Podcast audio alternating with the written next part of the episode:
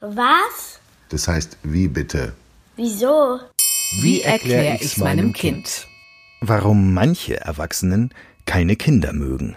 Von Julia Bär. Es gibt ja Erwachsene, die begegnen Kindern und lassen sich sofort auf die Knie fallen, um stundenlang mit Begeisterung Lego zu spielen. Oder sie basteln mit Leidenschaft mit den Kindern oder sie erzählen ihnen Geschichten oder toben mit ihnen. Und dann gibt es die Erwachsenen, die das alles nicht wollen. Dann denken die Kinder oft, der oder die mag uns nicht. Einige wenige Erwachsene sagen sogar selbst über sich, sie würden keine Kinder mögen.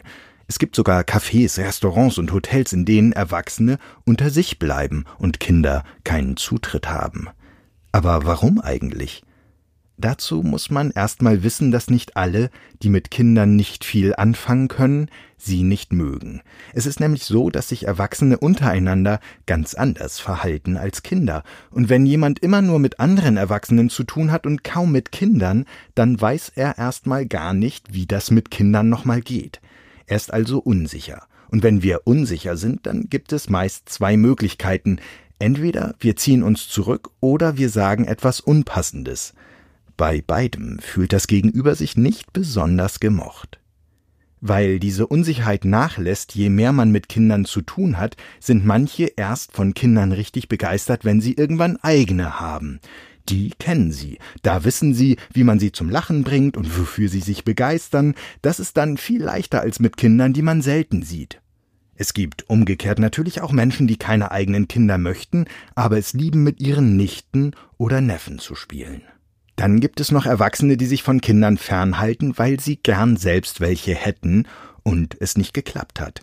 Manche von ihnen sind dann traurig, dass ihre Freunde und Verwandten Kinder bekommen haben und sie nicht. Es fühlt sich dann nicht an wie ein Trost, dass sie ab und zu für eine Stunde mit ihnen spielen dürfen, sondern tut weh.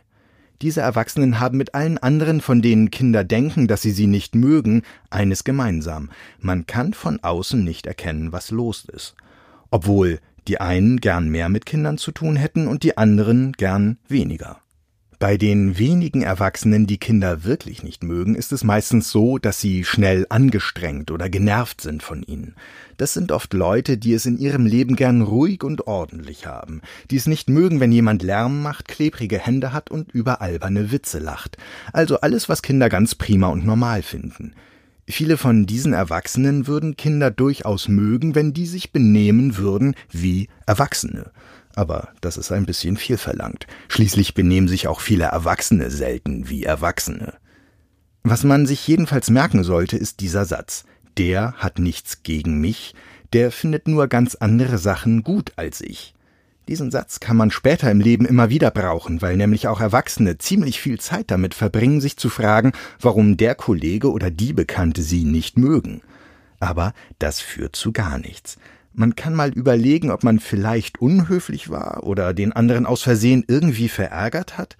Und wenn die Antwort auf beides Nein lautet, dann muss man sich keine Gedanken machen.